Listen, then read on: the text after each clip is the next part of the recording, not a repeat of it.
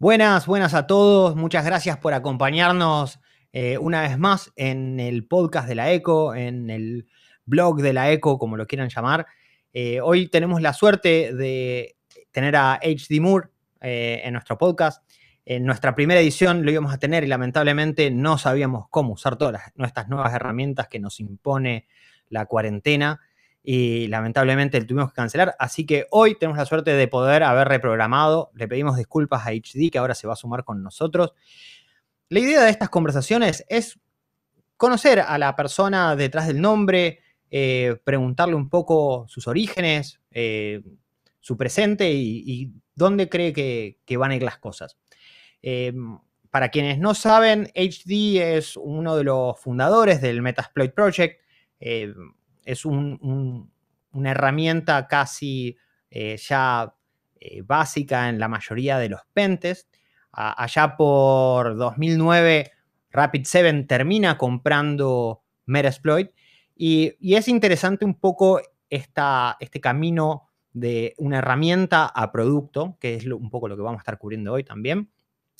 HD tiene muy buenas charlas. Eh, les recomiendo que, entren a su sitio web, eh, que es hdm.io.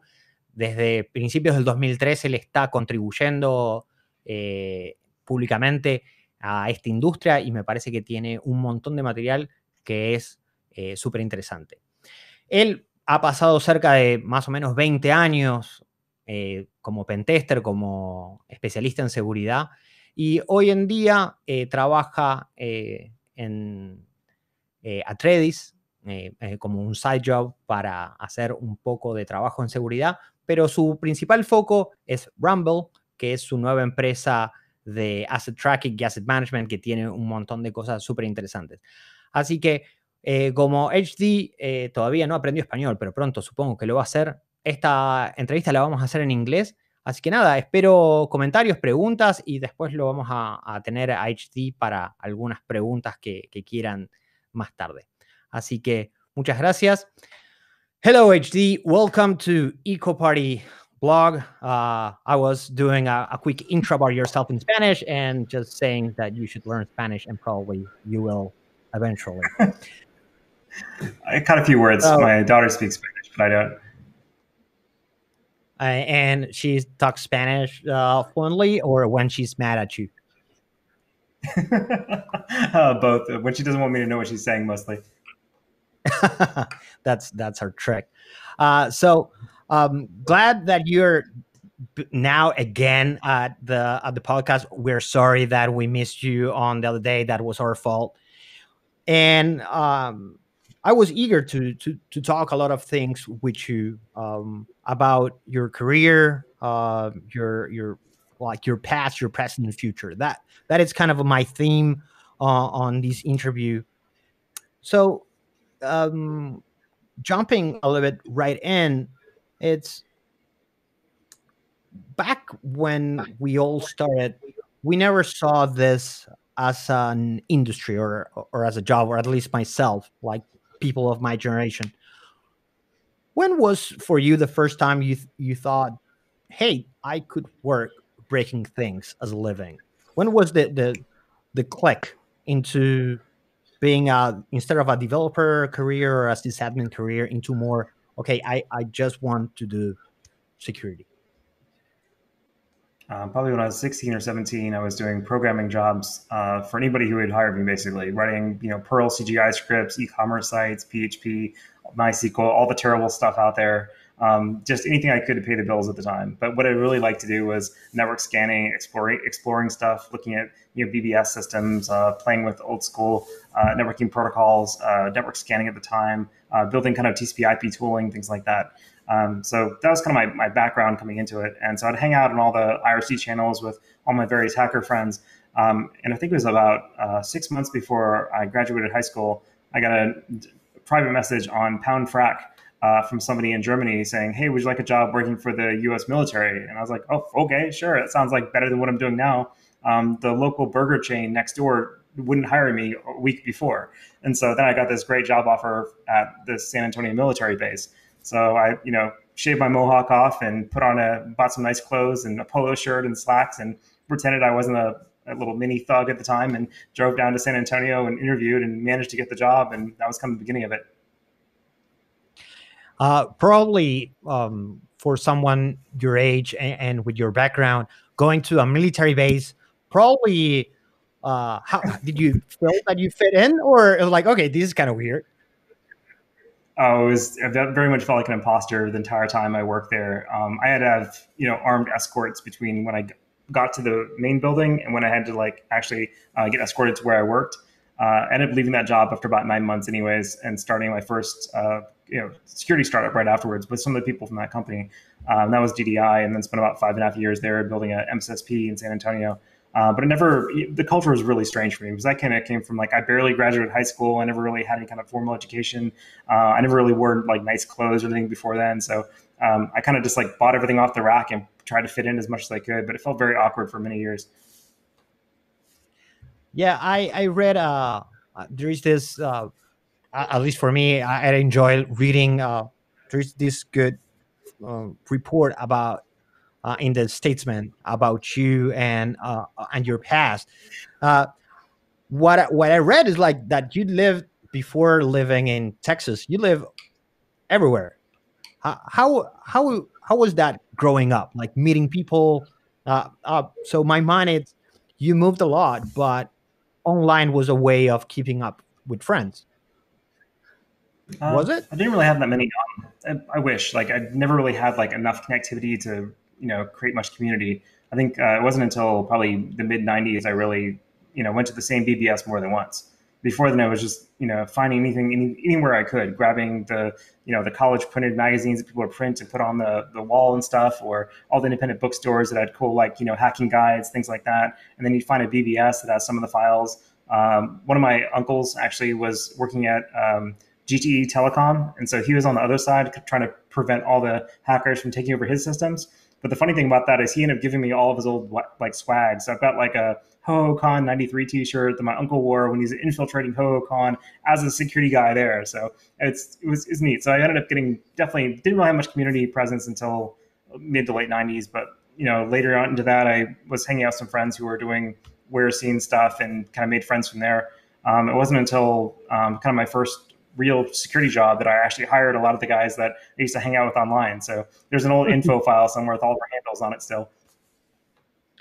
And what, when you went to this IRC, it wasn't strange for you to actually meet people that had the same interests as you, or probably people with a different background have a personality similar to you? Is that something that you share that view, or what was your view when you start meeting people like other um, security researchers or um, people um, in I IRC? Mean, to be blunt, like, I guess I was I was kind of you know I'm at a weird age I guess because I was much younger than most people who were like the the cool kids in IRC. So I never really made friends with the guys who were the, the cool people and doing all the fun stuff. So they mostly just treated me like crap and made fun of me and so on and so on. But it was good. It was character building. So I made friends with other losers and we got together and worked on loser projects and wrote code and played with things and all that. And it's actually good. I feel like I actually um, was better off coming in from kind of the. Uh, uh, it was good being on the like kind of out of the community and not quite part of the the cool kids club because I feel like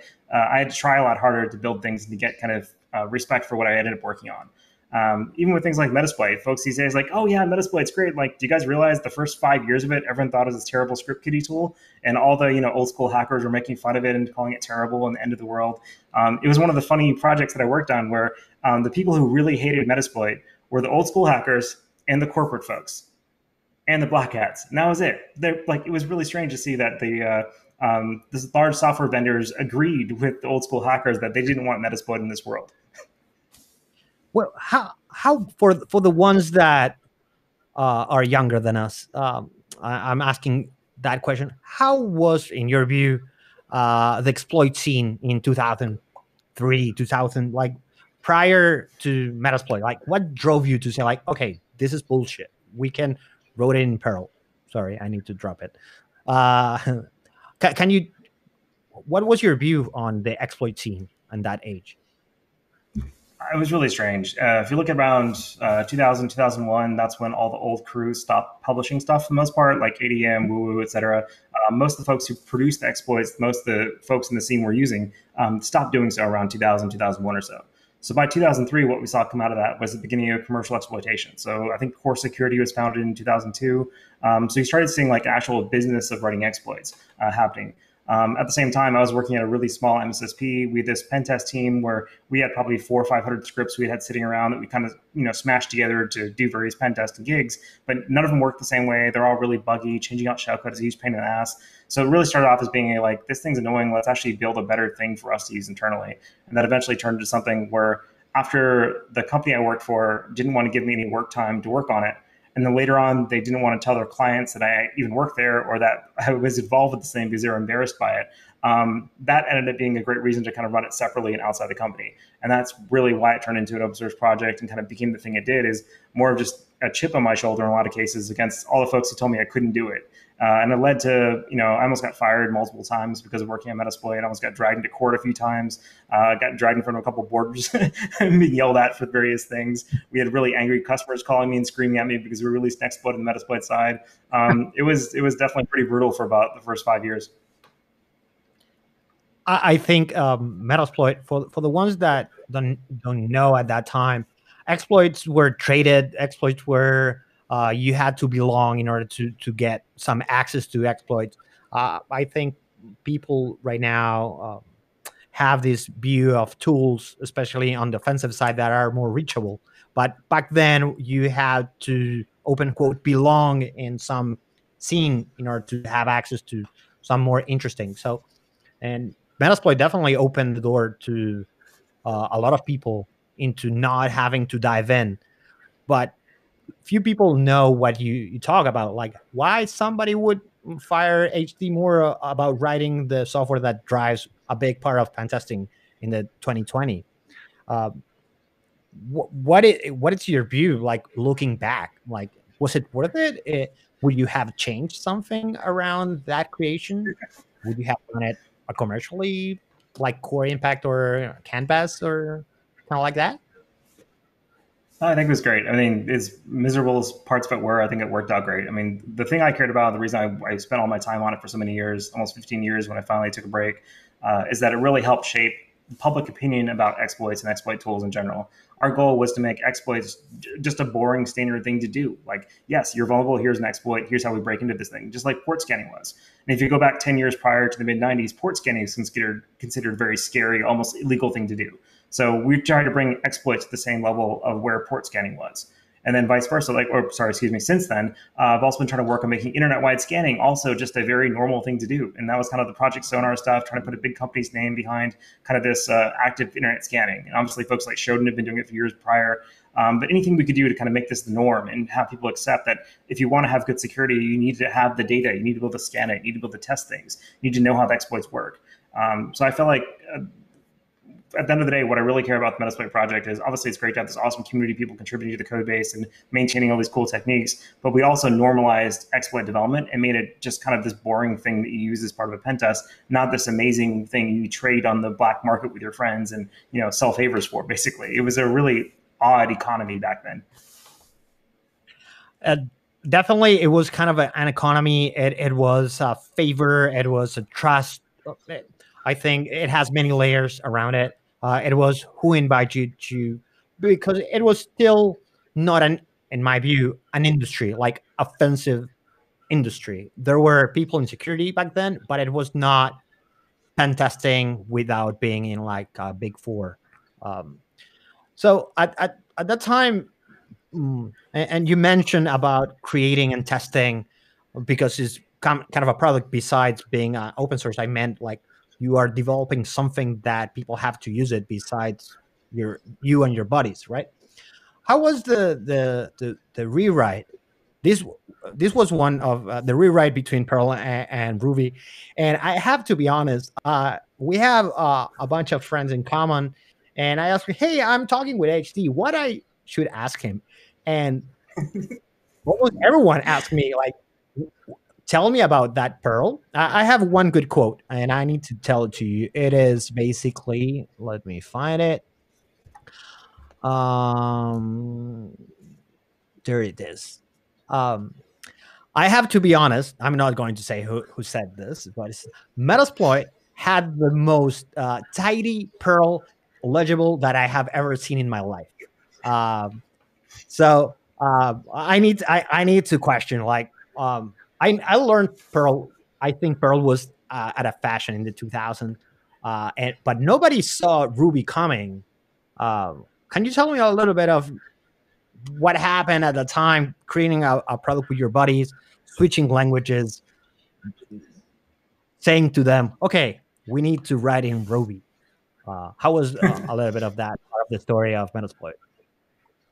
Um, so going back to the background of why it was Perl in the first place, Perl was at the time really good about really good at mangling text. If all you're trying to do is convert characters or munge bytes or make a network connection and send data, that's 99% of what exploits were at the time. You know, push some bytes together, send them across the wire, make a connection back. One of the nice things about Perl as well is that you can kind of build any language you wanted on top of it. Like we abuse the crap out of Perl. We would uh, modify the symbol tables of a parent class at runtime. So you're kind of like changing out your own grandparent as you're running in Perl. And the weird thing about that, that basically was the exact same idiom that uh, Ruby used for mixins. So it was kind of cool. We actually, um, as we were writing all this Perl code, we saw this new language evolving that had all the weird things we're doing in Perl to try to make our model work, or built in as kind of native features of Ruby. And but we didn't get to Ruby quickly. I mean, we looked at everything else first. We looked at Python, of course. We looked at C++. Uh, skape was a big proponent of C++, C++ back then. We looked at Lua, we looked at all kinds of other stuff. But where it really came down to it was that Ruby was cross-compatible more so than other stuff out there. It was really good at munging bytes and making network connections, which is what we cared about. Uh, it was faster than Perl at the time, and it had all the same kind of class hierarchy structures. Um, also, what we ran into is like we started off with Perl and we're like, wow, no one's really contributing to this thing. Um, you know, people don't know Perl very well. It's really hard to contribute to it. But then later on, towards the end of the project, what we realized is it didn't really matter. Like people are going to learn whatever language we write it in just to be able to contribute to it. It doesn't really matter whether it's written in this or that. So uh, obviously, we stay away from Python because Python's a terrible language and no one should ever use it uh, for really good reasons. Like you don't have the muta- you know, immutable strings, uh, the fact that you've got a mix of um, uh, object ins- object methods and then uh, functions. So you're trying to figure out the length of an object. Do you function len? Do you len or object dot length? There's all these really dumb things, and a lot of those got fixed in uh, Python 3, of course. And but I still feel like Python 2 at the time was really a terrible language for us to use for doing what we wanted to do. It was really hard to do non-Unicode strings in Python at the time. You had to jump through all these hoops. Doing immutable strings like most of what you're doing is mutating strings in exploit dev. Um, so for a lot of reasons, Python wasn't a good fit. It also, you know, was obviously what both core and impact were written in. So we never wanted to be in a situation where someone thought we're stealing commercial code for open source project. And what better way to do that than to use a totally compatible language that made no sense to Python developers? So, I mean, I sort of regret it in the sense that I wish we picked a more popular language just because it was really difficult for us to uh, train people on how to write things in Ruby. Even today, new contributors to Metasploit, the first thing they really stumble on is what the hell do I do with all this Ruby code and how did these class things work and mixins and all that stuff. So it's still really difficult to jump into for sure. So I feel like Python might have been more approachable, uh, but there were a lot of really good reasons at the time why we didn't go to that path. Eh, well, that that's I, I, think the best explanation I had uh, of choosing Perl and Ruby. So I can guess that if if you're advising somebody that it's new into infosec, right? Let's say a brand new uh, person wants to jump in and build security tooling. Is it Golang now for your for your view, or what do you recommend somebody uh, um, to to jump in as a language, something that it's kind of a developer, but they can build a product out of it, especially in the security arena, right? I feel like if you're new to security and don't have a strong preference in a language yet, Python's probably your best bet as a new language to get started with. Stick with Python 3, build things up from there, especially if you do any kind of like reporting or graphics work or visualizations. There's lots of really great libraries for it.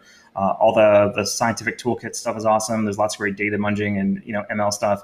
And when it comes down to it, like so much of security these days is just web based, and Python's got pretty decent request libraries and HTTP mungers, things like that. So um, the fact that Burp has like a Jython extension where you can do Python extensions for Burp, that's great.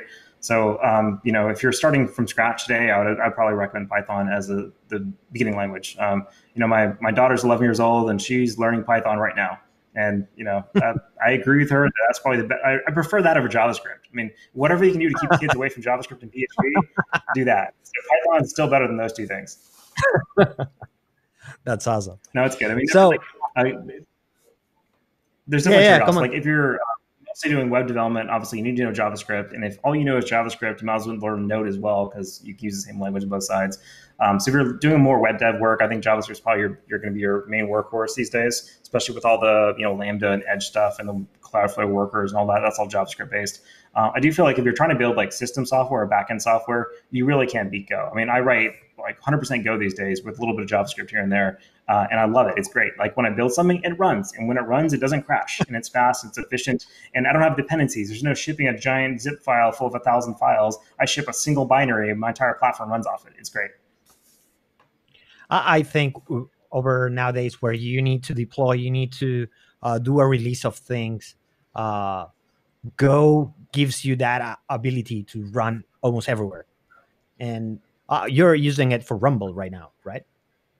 That's right. Yeah, the entire Rumble platform is five binaries, and that's it. We don't have any. There's no secondary files, no configuration. It's just five binaries, and that's absolutely it. Our agent, our scanner, a single binary each. They self-install. They our binary is our service, is our installer, is our uninstaller, is our scan engine, is everything. It's great. I'm so jealous. Uh, we are we are we are running a lot of things on Python and just working with dependencies, and uh, it's it's a pain in butt. Uh, so uh, I go with Golang for some special tooling. I think it, it's great.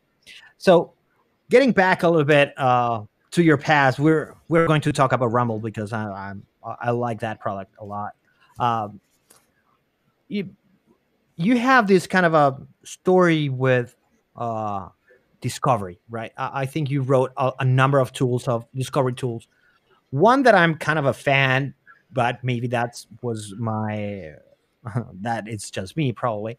It is WarVOX. WarVOX for the ones that don't know, uh, WarVOX it was a war dialing tool. For those that don't know what was war dialing, uh, people used to run things on uh, hard lines and telephone lines. So basically, if you wanted to go to your uh, work, you need to call a specific number, and the other side there was a modem that would pick you up. And if you had a password, you can get in, or sometimes you didn't even uh, need a password. So, uh, doing war dialing when I was a kid, it was fucking expensive. It was not expensive. It was fucking expensive, and probably it was a great way to go to jail. Um, so my kid when my kid eyes when saw WarVOX like fuck this is badass. And uh, I want to, to know a little bit of your story about war dialing and uh, you're using some ToneLoc views right now on your on your rumble thing but what what was in your mind when you created uh, WarVOX? Uh, and i want to have some feedback from that project Oh, sure. I mean, kind of like most of what drives my interest in security is being able to go explore all the unknown stuff out there, right? Because we've got this huge, massive human created network that spans TCP IP, v4, v6, all these internal, internal networks, voice networks, X25 pads, wireless, microwave, you name it, right? There's all these really cool ways things talk together. And I love being able to go explore that. I mean, just from, you know, anywhere in the world right now on your phone, you can talk to anything else in the world with a single command line just by typing something in your browser. That's amazing. So I love the fact that like what really got me with uh, war dialing was that when you look at a given phone number range, and in U.S. it's always uh, you know ten digit numbers are usually the norm. So area code like five one two, and then prefix like four five one, and then you have zero zero zero zero zero to nine nine nine nine nine, and it's great because you can just pick a random number. Like um, I used to play this PlayStation Two game called Shadowrun, and one of the cool things about the Shadowrun game is there's this little ATM you can walk up to, and you can punch in a random number and start hacking a random auto-generated network within this game of Shadowrun. And it was a lot of fun. And I, I was like, you know, that'd be really fun to do in the real, you know, world. So, you know, my dumb 14, 15 year old um, self um, realized that my mom at the time was working as a medical transcriptionist. So she had three regular POTS lines and an ISDN line, and she went to bed pretty early. So as soon as she went to sleep, I basically rebooted all of her work computers to run a bunch of you know MS DOS, uh, started up ToneLoc, and used all four machines, all four phone lines, dial all of the city of Austin every night, all night long. It was great, and it was all on like a work line for a hospital link. And so we I was up at the I was one of the few people in Austin that was able to war dial ISDN lines back in the day. We found so much crazy stuff, like being able to turn Kmart's power on and off, mess with HVAC controls, turn radio transmitters on and off, mess with uh, anything you could. It was a mat. It was crazy with other. But really, what really uh, got me was it felt almost like playing the lottery. It's like you roll the dice to pick a random number, and you see where the number leads. And it could be this really interesting system. It could be Prime OS. It could be who knows what. And it was always like that kind of idea of trying to understand what was out there and kind of see, you know, see the whole world, if you will, kind of explore the world through the networks. Um, so fast forward, I've been, you know, fast forward after war dialing, I did a lot of work with internet wide scanning. I love doing the same thing with IPv4. Hey, 4.2 billion IPs, pick a random number, go there, see what happens, right? Pick a random port. I love that stuff. I, I still love that stuff. Um, these days, what mostly what I'm doing with Rumble is the same thing, but for internal networks, for large corporate internal networks. Um, so kind of in between, um, I was playing around with some VoIP technology a bit. I thought it'd be really fun to um, War dialers, the way they normally worked, is they would connect every number and they would wait for a you know a, a, carrier tone from the modem on the other side, and they would negotiate the frequency, and then you'd get eventually a negotiated you know connection, and you get a, a, prompt, a prompt or a banner or something from the other side telling you what it was. And that's how that worked. With WarVOX, what we did instead is instead of caring about data lines, which are much more rare these days in regular phone systems, you don't see modems anywhere for the most part. There's definitely some out there, but they're pretty rare. What WarVOX did instead is it called every number and just recorded whatever audio happened to be there, whether it was a person talking, whether it's a voicemail box, whether it's a, a telephone busy number, or an error message. And the great thing about that is computers have come so far along since then that number one, I can call thousands of numbers per second using all these VoIP carriers for very cheap because they only charge you a penny per minute for the call, and they don't charge you at all unless the call connects. So you, in a general and a given U.S. network block, right, you'd call 10,000 numbers, only 5,000 numbers would even pick up. Of those 5,000 numbers, you have less than one minute of cost on it. You're paying about $50 U.S. to call 10,000 numbers like almost instantly. It's amazing. So once you call those numbers, though, you get all this cool data, and that data is the audio stream coming back. And so what I was playing with was what WarVOX does is it is a uh, fast Fourier transform on all the audio files to turn them into signatures. And it would create signatures for things like, um, you know, an, a, a, a, dial tone. So if you call an out dial, it would drop you to another dial tone. You can just punch numbers and dial back out again. So we can detect the dial tones, but looking for the frequency of the dial tone.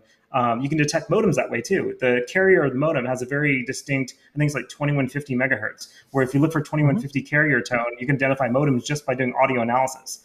Um, other really cool things is that even if you don't have a fingerprint for a given audio sample, you can automatically group samples based on whether they sound similar. So I did a lot of similarity uh, work where we generate these small bits of fingerprints and auto group samples based on k-means and create these little clusters of similar sounding audios. And what you'd find is like this entire block is all this particular, you know, it's IBM's main office, or this block over here is all the same, um, you know, voicemail system. But there's really neat things you can do with that. So without even without understanding what the audio is saying, you could do really neat things like brute force pin numbers.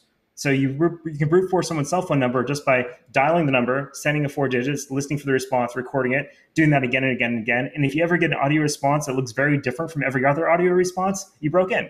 So without having to actually understand the audio, you could build brute force tools. You can do grouping analysis. You do all this really cool stuff. So there's just amazing amount of things you can do with um, kind of that WarVOX audio analysis work. The downside though is it's really difficult to do that legally.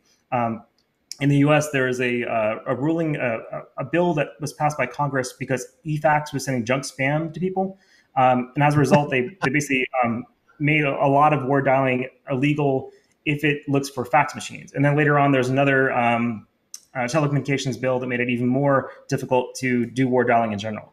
Um, the problem is unless you you have to make sure you never dial like a nursing home or a police or fire department or any of those other numbers. And if you do, you could be you know liable for a felony. But the problem is when you're dialing 100,000 numbers really quick, you don't know what you're dialing, right? That's the whole point. So the concept of war dialing is almost legal by definition in the US today. Um, so after those laws were passed in the US, I basically spent a lot of my time war dialing in other countries because it costs the same amount. It's, free. Like it's almost free. Like you can dial all of Moscow for 50 bucks too. Like uh, you can use VoIP carriers anywhere to dial all kinds of crazy other cities. So um, it was fun kind of exploring the world from the international phone system side of things in the mid 2000s. Um, man, all the things that you mentioned like took me into a time machine of going back to that my youth basically. Um, I, I, have two takeaways from that. One is damn I, I wish i had that when i was younger. Um, uh, telephone companies in, in, latin america are awful and awfully expensive. So that it was a thing. And the other thing is that when you find a carrier right and you only had maybe one digit, one banner, probably you didn't, or at least I didn't had internet to say like, oh, what is this device? Oh, this is the default password. so there was kind of a craft out of it. Like, hey, HD, what's the? Have you ever seen this? So there was a research, and actually knowing the the manufacturer could change your view. So that that is my one of the things that I recall. But I have a question out of this: is how big is the carriers.txt file in your computer right now? uh, I think I've got um, almost I don't know five or six terabytes of call log somewhere still, uh, just the raw data, and then I, I reprocessed that to find things. So I think overall, um, one of the fun things we did was we took every uh, dial-up number in the U.S. and dialed them all, and then uh, fingerprinted the actual hardware modems. And if you look at the way the carriers, the carrier tones negotiate, you can actually identify very unique hardware signatures for each modem. And then we can group all those modems based on which ones are the same hardware and then verify that by dialing into them. So you can identify whether it's like a, a Shiva LanRover or a Max Access card or a Hayes modem with a particular thing. You can find, you can figure that out just by listening at the tone during the dial up, which is really crazy. Exactly. Uh, I, I recall that sometimes uh, in, in Argentina, at least, I don't know in the rest of Latin America. So it, I want to know uh, for other people that have uh, been in, in, this situation. So at the end of the year in Argentina, uh, especially in Buenos Aires, where most of the multinational companies are, at the end of the year they used to throw through the window all of papers, right? Um, so it was like, oh, we're finishing the year, and for me and my buddies was the situation to go and fetch those papers. Um, have you ever done any dumpster diving lately? That's my entire youth, man. Like, I so my first computer I built out of a dumpster over two and a half years of parts. Like, I, I grew up really poor. We didn't have anything. Like, uh, I built my first 46 one part at a time out of dumpsters over years. Uh, I, my first video game ever was a floppy disk of Manhunter, but I got that floppy disk five years before I even had a working computer for it. I had that disk and carried it around everywhere I went until I finally built a computer that could run the damn thing but yeah, so I mean, I spent a lot of time jumping over fences. The telecommunications companies, all my OC3 multiplexer manuals, I still have the wall here, were taken directly out of dumpsters back then. So tons of dumpster diving. Uh, even today, dumpster diving is actually really useful. One thing that a lot of people don't realize with dumpster diving, even these days, is that whenever um, you go to a doctor's office and they print out like your patient form, they're generating that form from a website. And the URL for the website's on the very bottom of the page. It gets printed out, and oftentimes that's all you need to log into it because it has the session ID still in it. So half the time, like all you need is a leftover printout from a doctor's office. You get access to the patient portal. It's it's terrifying. Uh, I, I, I, trashing itself. I think it's, uh, I think it's awesome. I have found a lot of things. It's, it's a little bit. If you don't do recycling, you are going to find out a lot of new, new tricks in, in, in that that doesn't involve IT at all. Um, uh, I think the many people uh, of the new generation uh, are comfy with the new tools that and probably didn't knew that there was a war dialing or probably it, if it was uh, a thing. What do you think people are missing these days that um, people like like you are seeing and probably are not having the attention it should have in terms of discovery in terms of Pentest, what is something that you think it's mm, not as important for the industry or people uh, in the security arena? In terms um, of this like in a context? Yeah, I feel like in general, it's um, it's hard for newer folks or folks who are just getting started with IT and security um, to know what they're missing right now. Because if you start going online and search, like um, my stepdaughter is learning how to do bug bounties right now for fun. She's 18. She's trying to figure out like what, what to do after. Uh, yeah, so it's been fun kind of helping her get started on bug bounties. And we're trying to find like good targets to work on. And everything she looks at, she's like, so is hacking just the web? like no there's all this other stuff there's all this other cool stuff to break into like there's databases this and that but you don't see any of that um, if you look at kind of what bug bounties target, you look at where all the um, press and media tend to be around this stuff. It's very focused on just web servers and cloud and so on. So I think a lot of people are forgetting that there's you know 90% of the internet is not the web, and of the internet that's the web, that's not the web. A lot of that's not the cloud. Like sure, AWS and Azure and all these folks have tons of market share, but there's then there's everything else Like one thing I really love about working in Rumble is that we see all the stuff that's not the cloud because we do internal corporate networks like nobody else. So we're seeing all the really old tape libraries and the robot systems and all the really cool like access control and building control systems. We see weird networking gear that's still like, you know, fiber channel switches everywhere. Like I, I love the stuff that I see because I see everything else that's well, when everyone else is saying, "Oh, we're all going to go to the cloud, we're all going to do this stuff," like you forget about that. Ninety percent of everything that's been purchased is still in the building it's currently in. Like so much of the internet is not what you see with the web and the cloud. Uh, I, think systems like uh, that are now run as a service, right? Uh, well, well, you mentioned Project Sonar, but nowadays you have like BinaryEdge, you have like Shodan, uh, and you have ways of deep diving without having to run the scan itself.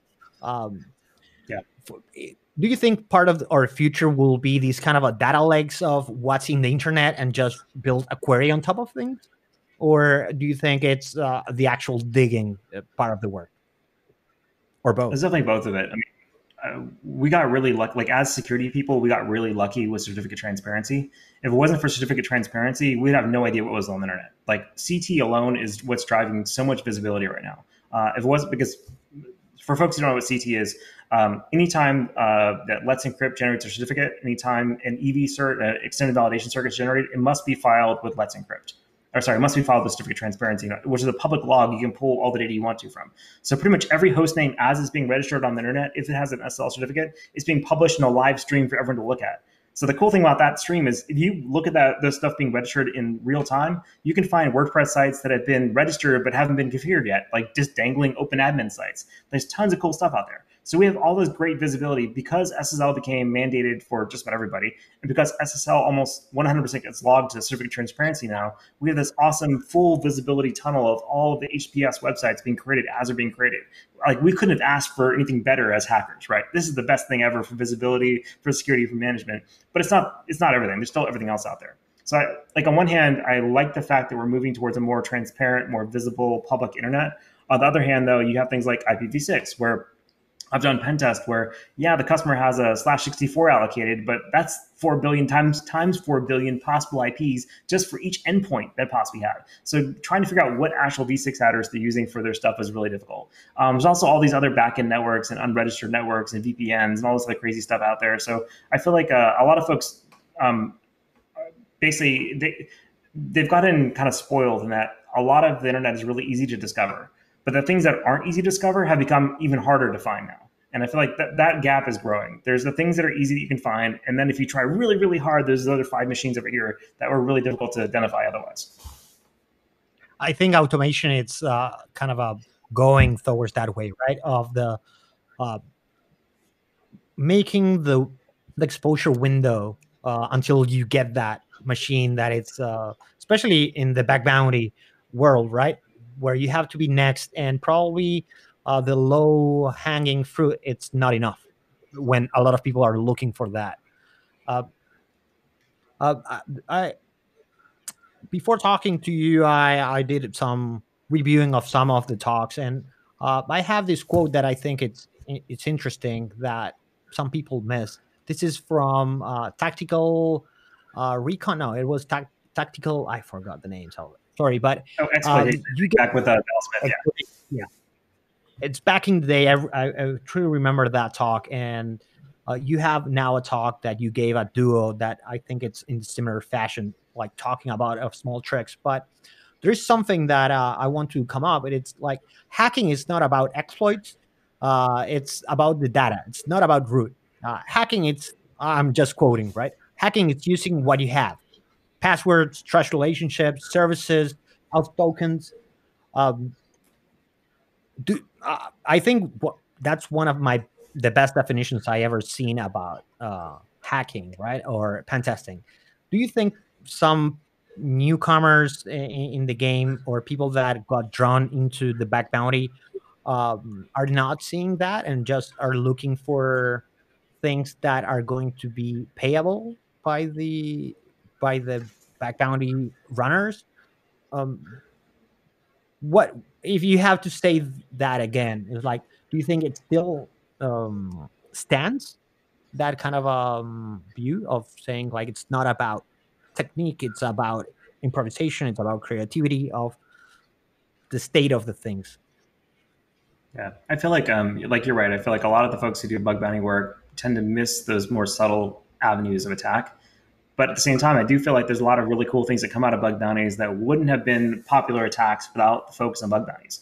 Like one that I really love is like dangling subdomains. They get like if you have a dangling subdomain at a company, it could be really it could be worth you know everything or it could be worth nothing. You don't really know until you actually start doing things with it.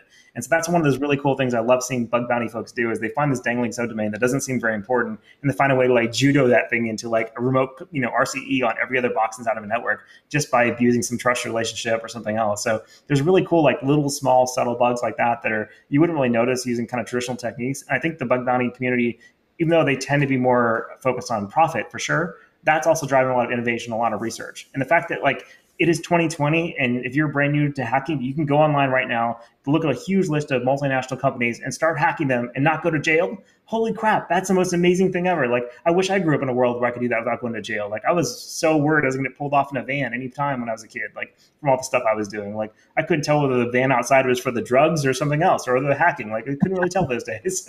So I, I, think it's kind of a, a hacking it's a little bit kind of an addiction uh, because you get this kind of a high. Um, I, I, think Halvar presentation on offensive work uh, sums it up quite well, and definitely it has created um, an entry for many people that were worried about their uh, well-being. And jail is not for hackers that's for sure. And i think back bug bounties have uh, have created this kind of a welcoming um, for people to test things on on prod.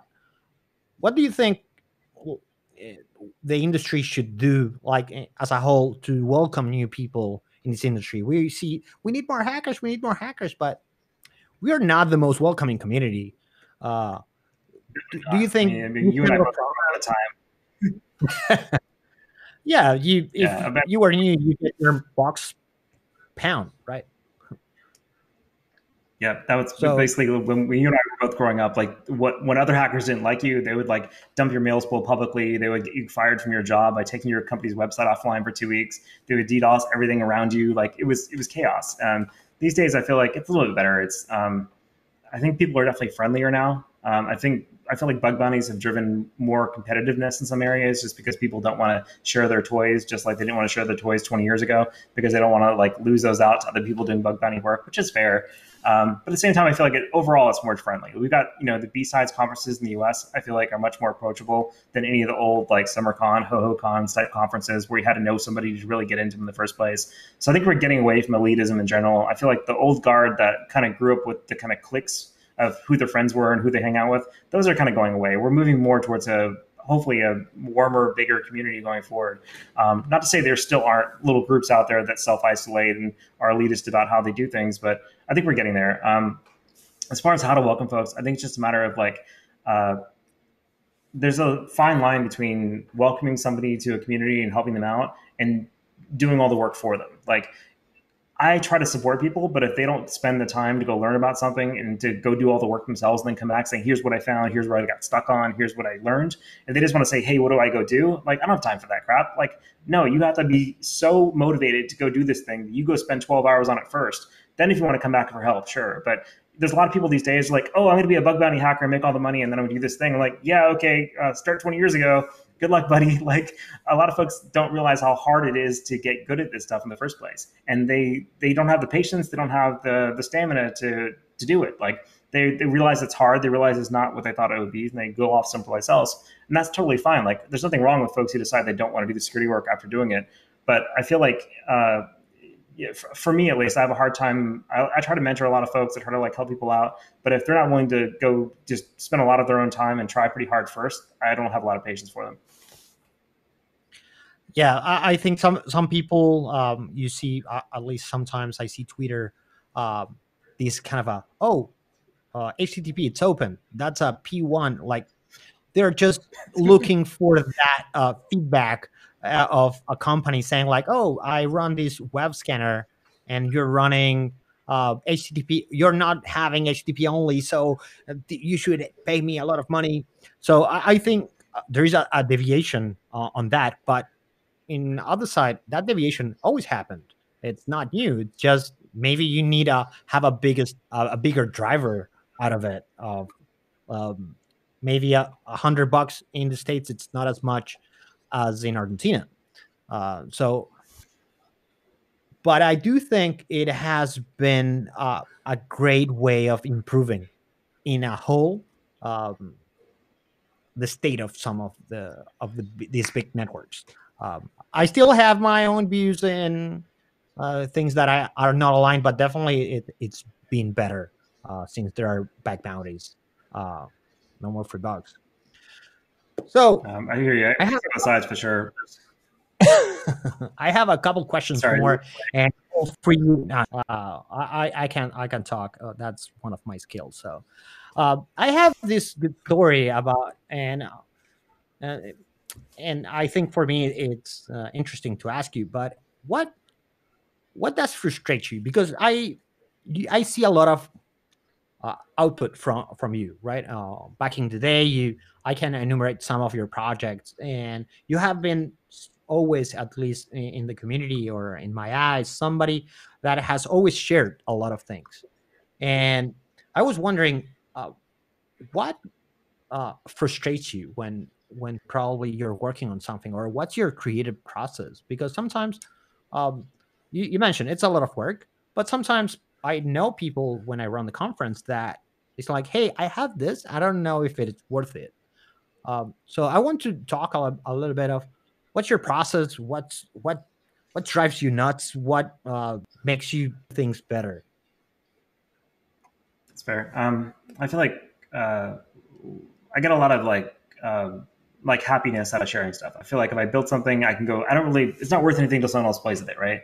So uh, everything I worked on mostly has been open source. Rumble's been we've got a free version to share for the same reason. I like people playing with it. I want their feedback. I want to like help them solve a problem and see what they think of it. So for me, it's you know there's no there's no point doing anything in a silo because unless someone else sees it and gives you feedback on it, you have no idea whether you're on the right track or totally off. So I like that like external um, feedback on everything I work on. Um, so the question then is like when you're starting a new project. Uh, one, it should be something that's interesting for you, but also it needs to be something that you can get over the the hump of doubt. Like when I started the project, like even with Rumble, this took probably four or five other false starts at different companies before I got to this one. Um, because I go down the path, I'd see something that looks really cool, I start working on it, and it isn't until you get like a few steps into it, you really start to try to solve the problem for real, do you, do you understand like whether that's where you need to go or not. Um, and it's really hard to get past that point. It's very easy to say this is a bad idea because of this, or this is a good idea because of that. Like the hardest step for me has always been how do you just just buckle down and do the work for two weeks and then come back and make the decision on it. I think a lot of folks when they're considering what ideas to work on, what tools to build, um, they either overthink the initial problem set and say, unless this is the best idea ever, I'm not going to work on it. Or they don't think about it very much. They spend a whole lot of effort in something that isn't really where they wanted to go. And I feel like the only real way to really get there is you have to put in at least some level of effort uh, to figure out whether it's a good direction first. And I, I don't know, it's a hard way to say it, but I feel like falling into an internet hole for two days at a time, working on some cool idea, and then it being completely worthless when it's done. That happens to me like twice a week. Like I work on something I think is awesome. I get to the very end of the project. I turn around like, okay, this works the way I thought it to, but no one's going to care because this thing's stupid and it's dumb and it doesn't impact anything at all. And you just kind of put it off on the shelf and you pick up another one and do it again. And once in a while you get lucky and find something that actually resonates with people. And for the Rumble stuff, it was like the way we're doing internal discoveries of taking all these little protocol leaks and putting them together to do um, network inventory and topology analysis. Um, that's something that actually started to, resonate, but it took a lot of work to get there. All the things that I thought were really cool about this, no one else like to date, a lot of my friends have never tried Rumble. So like, we don't really get it. What is this dumb thing? Why do you care about network scanning? Just use Nmap. Like, there's it's hard to get that across. But I feel like the further you go into a project, the more you can start to extract those things that make it more obvious to other people. Like when we started doing like topology graphs showing here's your network pivot graph to go from this part of the network to another part of the network by pivoting these these multi-home uh, devices. We can do all that from a single-sided scan. Just scanning one network, we can find all those other pivot graphs across everywhere else with no credentials, nothing else. Um, but it wasn't until we showed that graph that people really understood that hey, there's actually something useful there.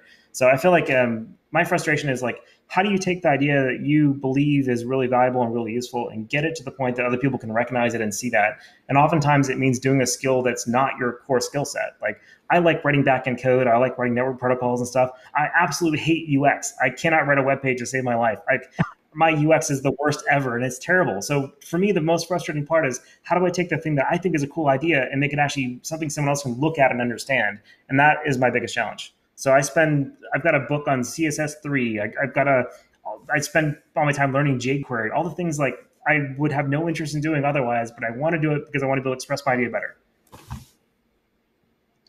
That's a, a great way of summing up a big project. I think Rumble uh, I, I think people are I, I love Rumble. I think it's a key problem, and I have done pen testing a lot of time in my life where most of the people don't know what's running in in, in their networks be, beyond what they control, and they're missing things like a router or a switch that can have access to a lot of places, and probably that's the weakest link because it's running SNMP or, or stuff like that.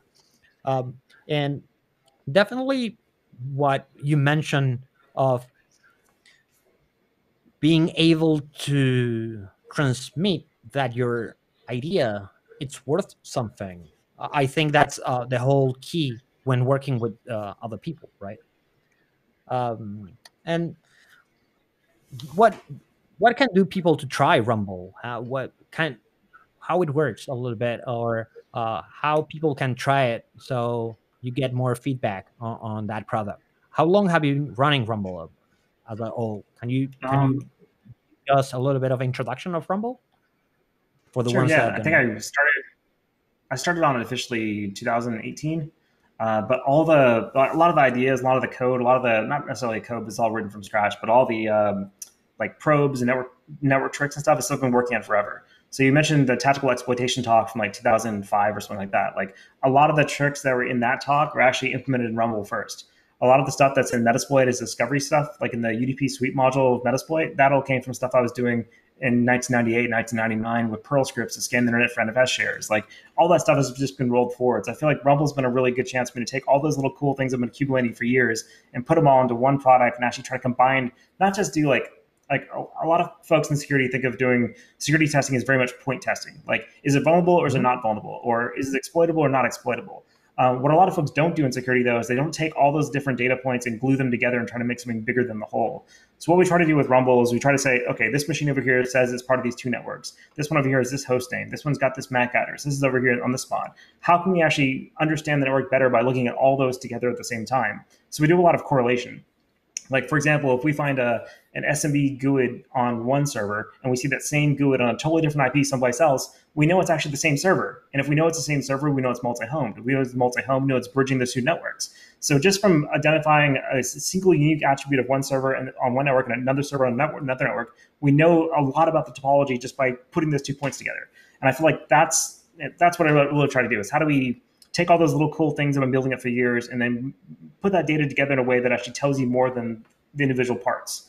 Um, so, so, as far as like how to get there, it took about um, nine months straight of just coding every night while doing my day job uh, to get something that wow. even basically worked at all. Like just it was complete garbage when I finally got it. But I was talking to some friends who are like, you know what, you need to like just get it out there and get feedback on it. I was going to wait another year before releasing it. I wasn't going to wait until March of this year to release anything because you know I didn't want it to be this crappy project that everyone made fun of. I wanted something perfect, right? I wanted to be the good thing. But in reality, what made more sense was we released in March of 2019 um, uh, instead. Uh, so last year, March is when we first had a first beta for it. And that was great because it was a complete burning tire fire garbage program. But the first thing people did when they looked at it was, hey, this gave me five cool pieces of information. Everything else is garbage. Like, okay, great. What, what were the five things you liked out of it? And we just kept iterating, iterating, iterating. So the, on the beta process, I mean, there's no marketing budget, there's no funding. It's all out of pocket for this stuff, right? I finally have an employee as of two weeks ago that I hired. So yay, we've got an employee, uh, and our customers are paying for our salaries now. So that's, that's been great. Um, but it really, uh, most of the product uh, direction really came directly from our users. Uh, we got a product out there that was complete crap, and then we t- let them yell at us and tell us what they wanted to see instead, and just kept doing that and doing that and doing that. So you know, doing weekly releases, doing daily updates sometimes, just getting to the point that we're finally doing all the things they want to see. And we're probably about three or four months away from really getting to what I wanted to do in version one of the product. But we're, we're getting there. And that'll probably be our version two at this point. But it, it took a very long time of just constantly listening to users, talking to people. Um, I do demo calls like three or four times a week, uh, email probably 30, 40 emails a day with customers, just trying to understand what they're doing or ask them how things are going or um, talk through kind of how they do a particular thing. Uh, we got really lucky. We've got some really large companies using Rumble now. So we're like, we've got one customer scanning a million a million live assets every day. So they're scanning multiple slash eights, and they're finding over a million things every single day uh, with 30 agents scattered across the globe doing all kinds of crazy stuff. And that's we love that because that's a good test of everything. Like how well does our correlation work when you're looking at you know 15,000 switches at the same time?